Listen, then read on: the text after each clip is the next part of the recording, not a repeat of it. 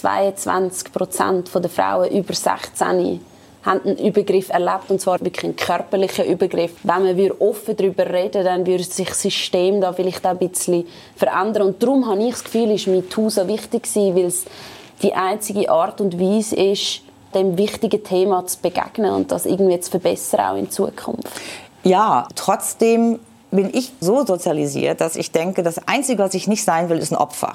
Ja. Ich möchte nicht in das Jammerlieschen, das alles so furchtbar findet und diese Männer und überhaupt. Auf keinen so. Fall, das wird Gar keinen Fall. Bikini. Zwei Frauen, zwei Generationen, ein Podcast. Mit Lisa Feldmann und Helena Schmid. Guten Abend, liebe Zuschauerinnen und Zuschauer und herzlich willkommen zu Blick TV.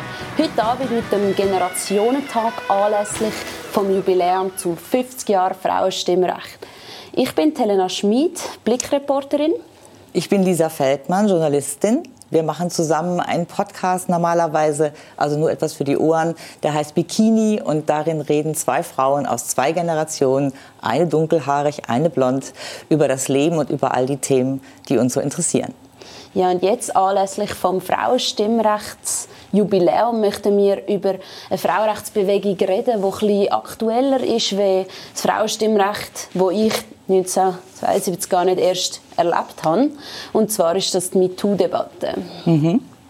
Genau, also eine Debatte ist es ja eigentlich nicht, sondern eigentlich eine ähm, losgetretene Aktion. Also MeToo, der Hashtag, war ja dazu da, dass Frauen sich dahinter versammeln konnten, sagen konnten, auch mir ist das passiert, ich bin angegriffen worden von Männern am Arbeitsplatz, unterdrückt worden genau. äh, und so weiter. Etwas, was meine Generation wahnsinnig geprägt hat. Es ist der erste in dieser Art, wo sich Frauen zu einem bestimmten Thema oder einfach generell Menschen zu einem bestimmten Thema solidarisiert mhm. haben und aufgestanden sind.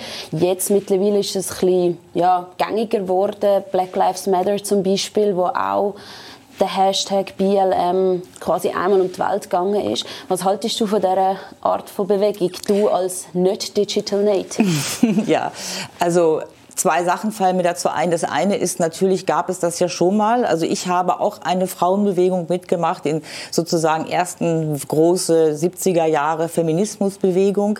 Genauso wie ich die ersten Schritte der schwarzen Gleichberechtigung sozusagen noch miterlebt habe von einer wirklich komplett ungerechten Welt zwischen Schwarz und Weiß, vor allem in Amerika, noch länger in Südafrika, wo also eine sozusagen Apartheidsregierung am Werk war. Und das alles war natürlich auch in meiner dann Gegenwart irgendwann nicht mehr da.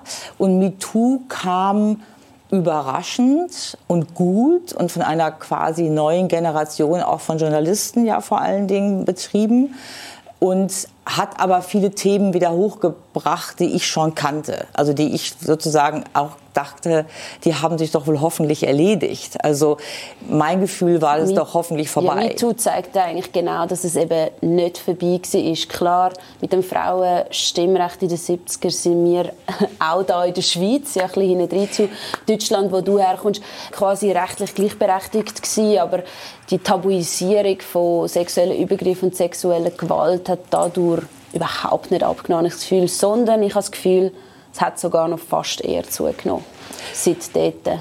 Das finde ich ein bisschen steile These. Also sagen wir mal so, ich denke, was da passiert ist, hatte ich ein bisschen der Vergangenheit zugerechnet, weil ich das Gefühl hatte, wir können uns doch wohl wehren. Also ich kam auch aus einem Selbstverständnis, sag ich mal, wo ich das Gefühl hatte, auch Männer machen klar, sowas macht man nicht, das gibt es nicht, das wollen wir nicht, da sind wir dagegen. Also als ich damals Nullerjahren beim Verlag hier anfing in der Schweiz, war das eine der ersten Sachen, die ich miterlebt habe. Da ist etwas passiert männlicher Übergriff.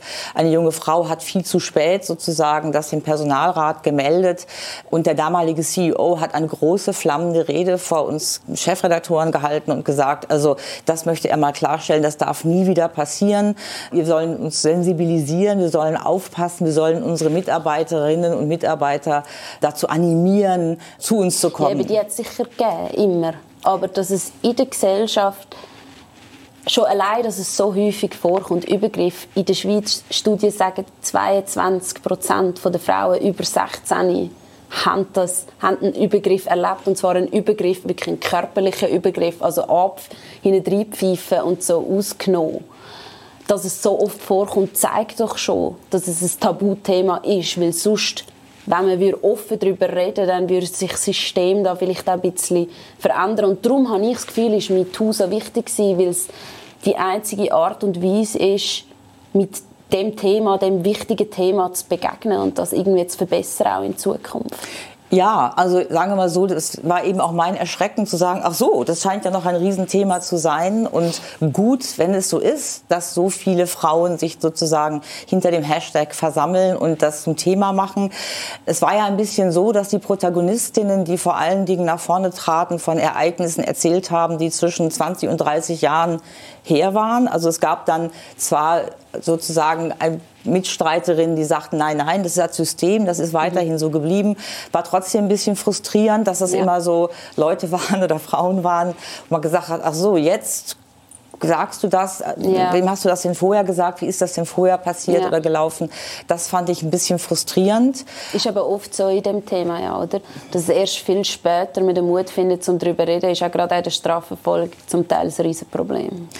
Ja, absolut. Bei den Geschichten, die wir alle kennen, die dann irgendwie sozusagen durch die Presse gegangen sind, sagen wir so, die unglaubliche Welle, die das Internet verursachen kann und die dann ganz schnell zu einer großen, so überschwappenden Welle wird, dass jeder, der auch nur im Ansatz aufstreckt und sagt, Entschuldigung, ist das denn schon bewiesen? Wissen wir das denn schon tatsächlich? Oder ist das sozusagen eine Frau, die das sagt? Natürlich müssen wir der auch zuhören, aber wollen wir, während wir ihr zuhören, schon alle pauschal sagen, dieser Mensch mhm. gehört hinter Gittern und so weiter. Also, also hast du das Gefühl, es hat irgendwie zu einem Schwarz-Weiß-Denken oder auch zu einer Vorverurteilung geführt?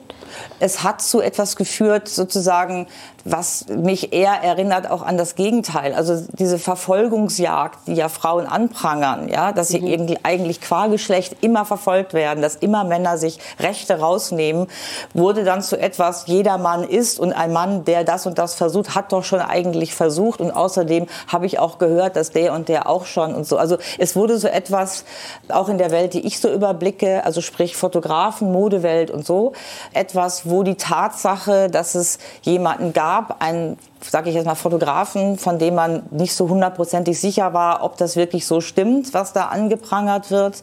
Aber klar war, man darf sich auf keinen Fall auch nur positiv zu dem äußern, weil dann ist man mit am Pranger, weil man jemanden verteidigt, der unter Generalverdacht steht.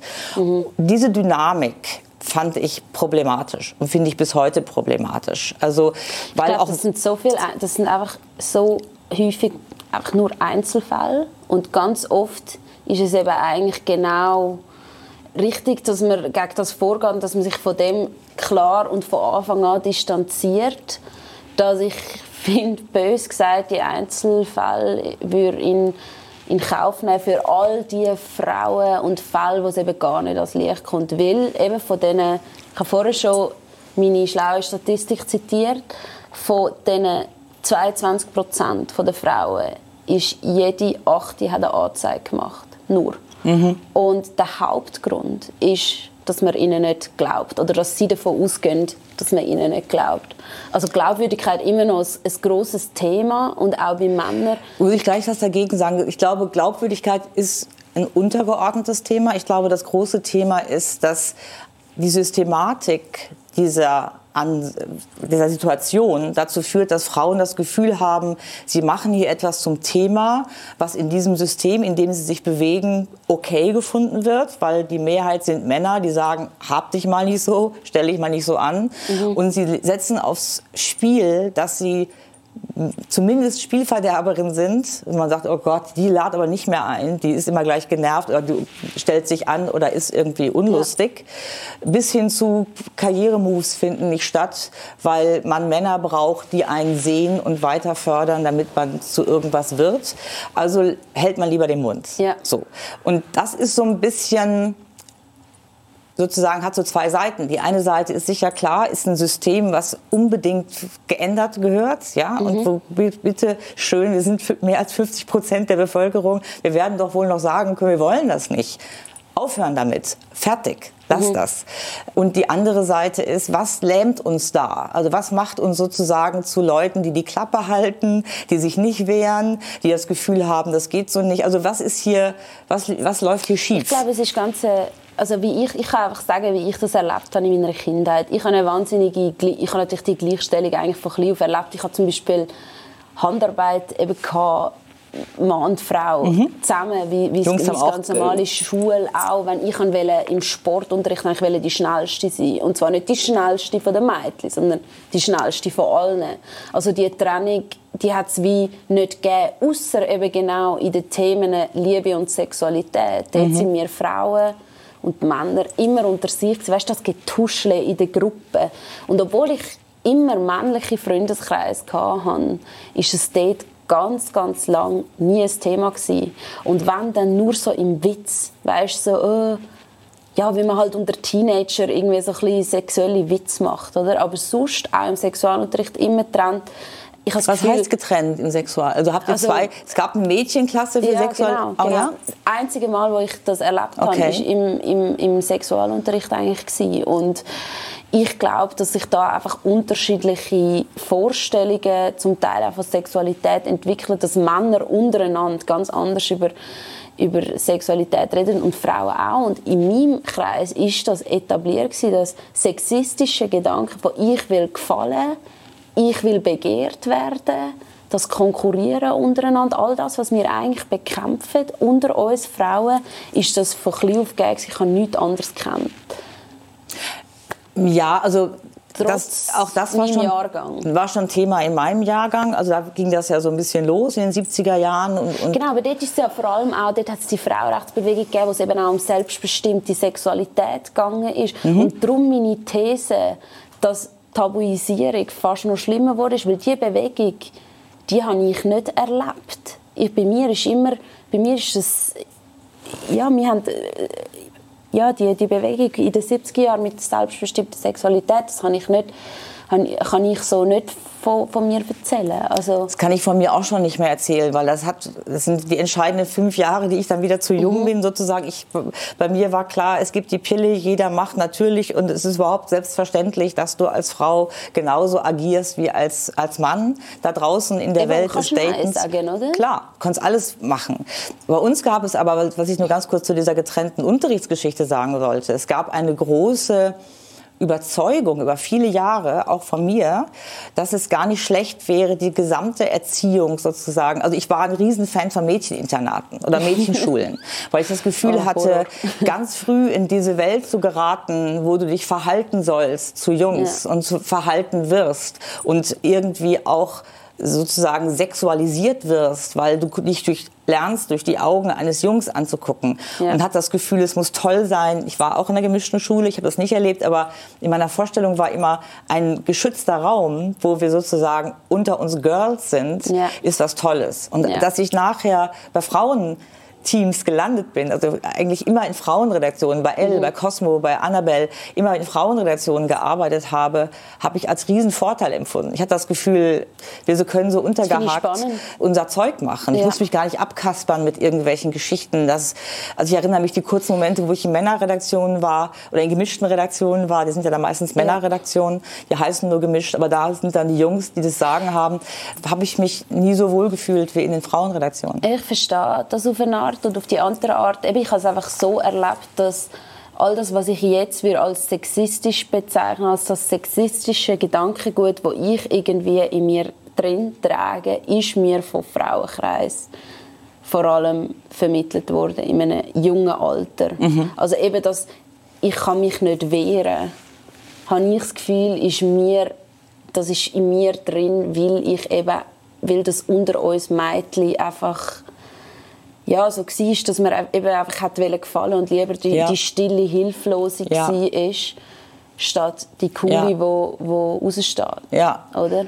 Da muss ich dir ein bisschen recht geben. Also ich glaube, dass auch eben, das ist eben sozusagen diese Internatsgeschichte, habe ich mich auch irgendwann wieder davon verabschiedet, weil ich eben auch finde, Frauen können sehr grausam sein und Frauen, die sich nur mit Frauen spiegeln, also Mädchen, die aufwachsen und sich nur mit Frauen spiegeln, das bringt ganz andere Probleme, als das sexualisiert werden durch gemischte mhm. Klassen. Mhm. Also hat beides so seine Vor- und Nachteile trotzdem bin ich sozusagen so sozialisiert, dass ich denke, das Einzige, was ich nicht sein will, ist ein Opfer. Ja. ja, ich bin auf jeden Fall möchte ich nicht in die Opferrolle. Ich möchte nicht in das Jammerlieschen, das alles so furchtbar findet und diese Männer und überhaupt. Oh, auf keinen so. Fall, das wird Gar keinen Fall. Ich finde die Täter-Opfer-Bezeichnung, man muss das anschauen als einen situativen Begriff. In der Situation, wo mir ein Übergriff passiert, bin ich Opfer und der, der den Übergriff übt, ist Täter. Aber das heißt nicht, ich kann trotzdem einen Tag später selber zum Täter werden.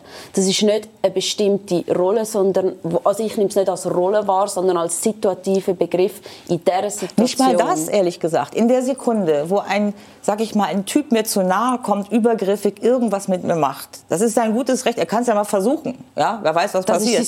Vielleicht, ist es, vielleicht ist es sein Style. Das kann weiß, nicht, das vielleicht kann ist das sein. Dann sage ich einfach, hey, lass mal. Möchte ich nicht. Ja, aber das muss doch nicht, das muss doch nicht deine Pflicht sein. Ich kann doch auch als hey, Frau jemanden zwischen die Beine fassen. Ich kann doch auch als Frau. Das ist kein Recht. Ich kann doch als Frau. Ich weiß, das ist nicht richtig. Ja, Nein, aber es ist ja nicht. Es ist ja nicht. Also es ist ja ich kein finde, Recht. Das, das verstoßt gegen das Recht. Äh, ja.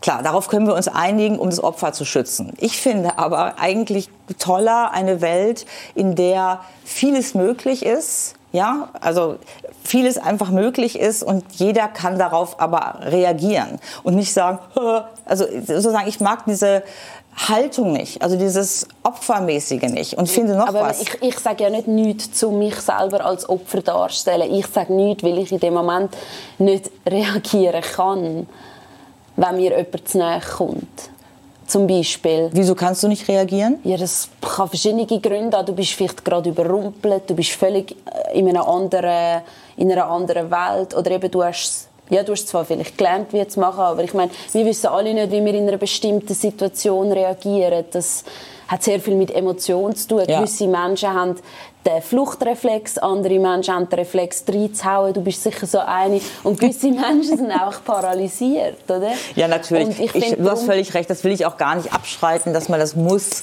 gefälligst irgendwie in dieser Haltung darauf reagieren. Aber ich hatte, also mein größtes Problem war einfach zeitlebens, dass ich nicht in die Rolle wollte, zu sagen, und nachher beschwere ich mich dann. Oder keine Ahnung. Ich hatte mhm. immer das Gefühl, ich habe es doch in der Hand. Ich kann mhm. doch was machen. Natürlich nicht nachts im Park, wenn mich jemand gewalttätig Klar. überfällt. Ja, das ist ja auch das, was eigentlich selten passiert, oder? Genau, also davon reden wir jetzt zumindest nicht hier. Genau. Bei MeToo reden wir auch nicht davon. Wir reden genau. eigentlich immer von Situationen, von wo ein Harvey Weinstein bis zuletzt gesagt hat, das war einvernehmlich. Ja? ja was er genau. damit sagen wollte, war, er hat die Leute nicht angebunden und in Ketten gelegt, sondern er er hat natürlich die unter Druck gesetzt mit anderen Methoden, diese Frauen, um sie sozusagen zu, zu unterdrücken oder eben ja. so zu behandeln, wie er sie behandelt. Ich kann das nicht richtig aussprechen.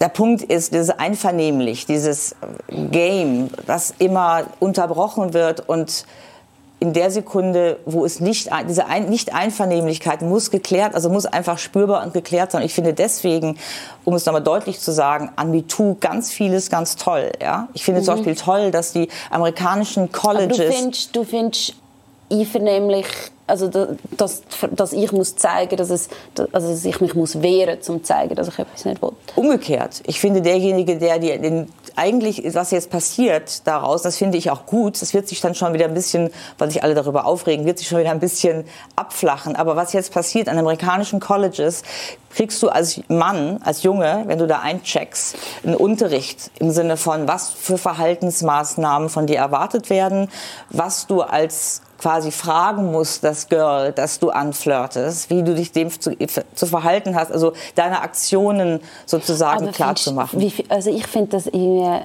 ich, ich habe das Gefühl, ich habe das Gefühl, du checkst das doch als Mann. Wenn sie das nicht will, da braucht es keinen Unterricht, da braucht es kein Formular. Das ist doch einfach immer nur eine faule Ausrede, um zu sagen, oh ja, ich habe gedacht, es sei einvernehmlich. So, nein, du begreifst das. Wenn, Klar. wenn, wenn, wenn du etwas machst, was ich nicht will, wenn du mich anlangst. finde ich auch. Find ich auch. Darum finde ich, das dann ist schon fast wieder aber ein sagen wir mal, Zweit, ja, das oder? kommt drauf an. Also ich erinnere mich, als so 25-Jährige bin ich gewandert durch die Toskana mit der Freundin von mhm. Siena nach Florenz Ganz toll, super gewesen. Zwei Girls mit dem Rucksack, abends uns ein Quartier gesucht. Dann kamen wir in Florenz an. Bis dahin also bester Laune, ja, tolle Woche gehabt, kommen in Florenz an und von da ab wurde das ein Spießrutenlaufen, weil wir waren erkennbar zwei Nicht-Italienerinnen, Touristinnen. Ja. Meine Freundin wie du, schwarze Haare, ich aber natürlich immer so schön blond. Jedenfalls, wir wurden nicht mehr keine Sekunde aus den Augen, also nicht nur aus den Augen gelassen, sondern nicht belästigt. Kein Weg, den wir gemacht haben in Florenz war ohne Belästigung.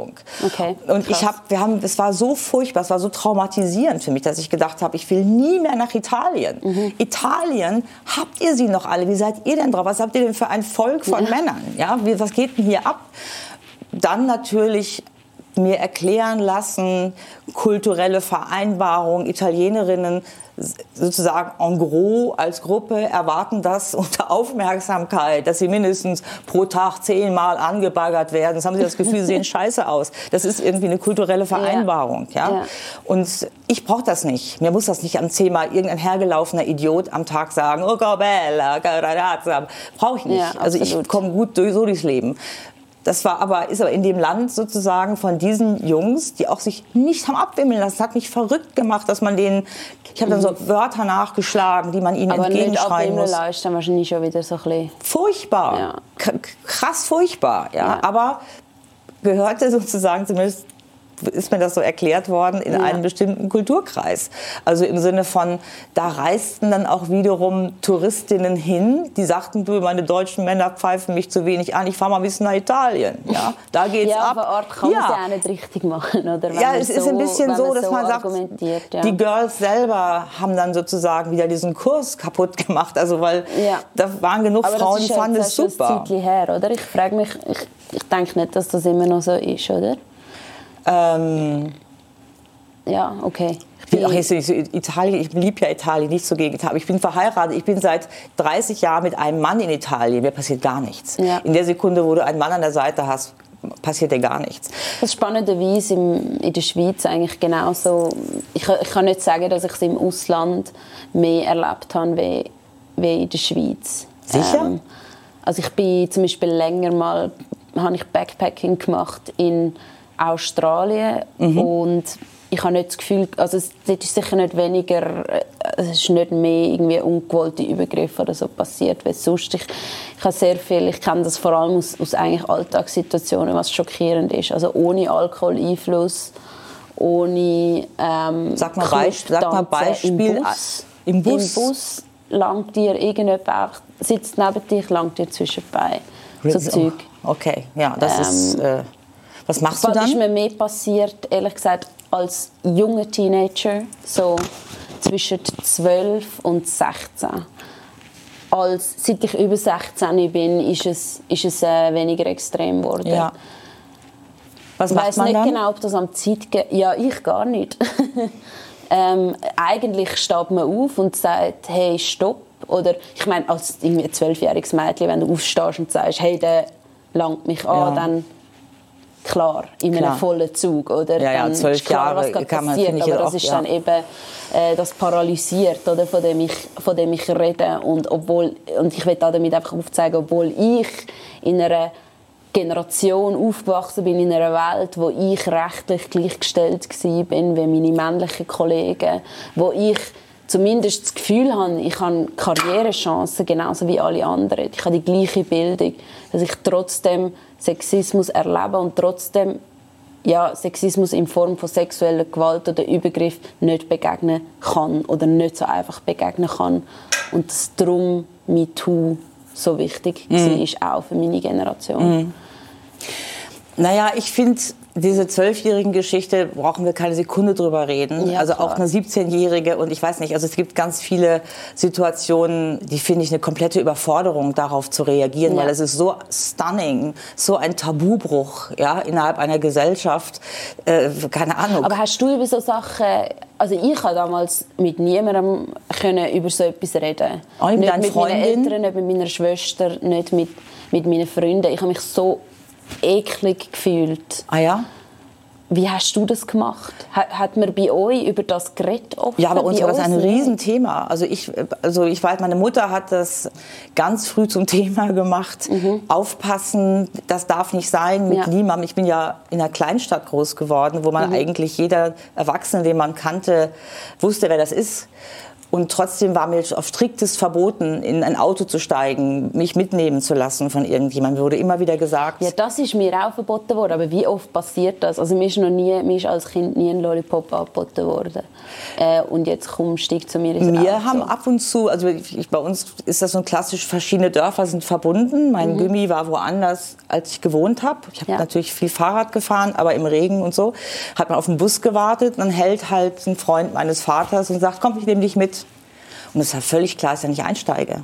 Und zwar sozusagen mit Unschuldsvermutung, also ohne Ja. dem irgendwas zu unterstellen, war klar, ich wäre nie in das Auto gestiegen. Ich war so einge, sagt man so, eingeschworen von meiner Mutter. Jeder Okay. Mann ist eine Gefahr. Jeder Mann ist no way, steigst du zu dem ins Auto.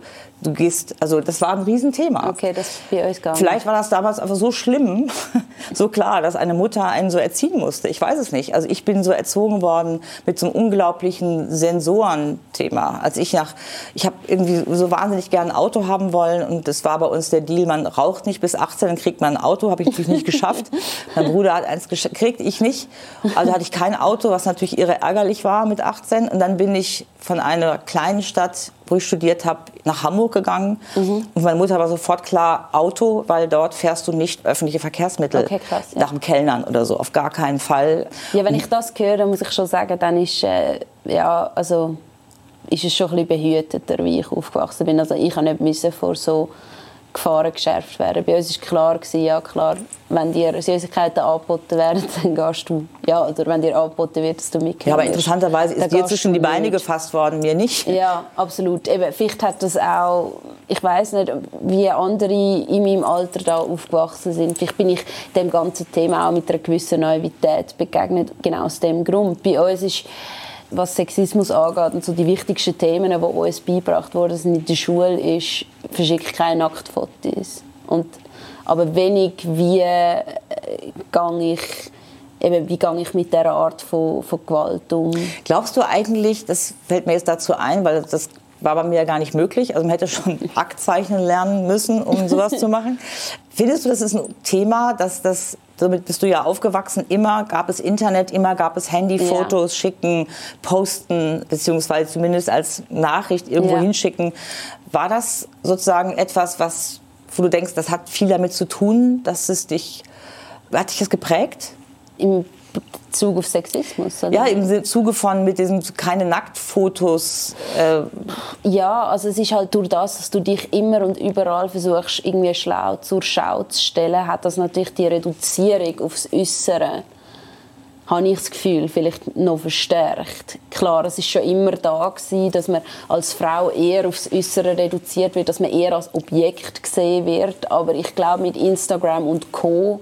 ist das natürlich vielleicht sogar noch stärker geworden und Nacktbilder verschicken ist ja eigentlich lediglich, ich präsentiere quasi noch mehr von mir in, bestimmten, in einem bestimmten intimen Kreis. Aber es geht auch nur ums Gefallen, weil was habe denn ich davon? Was habe ich davon? ich verstehe so es gar nicht. Ich werde nie verstehen, warum ein Mensch ein Nacktfoto von sich verschickt. Außer Ich muss ehrlich sagen, ich habe noch nie eins verschickt. Aber also, ich bin schon darum gefragt worden, auch schon mit 12, 13 auf Facebook und so Sachen.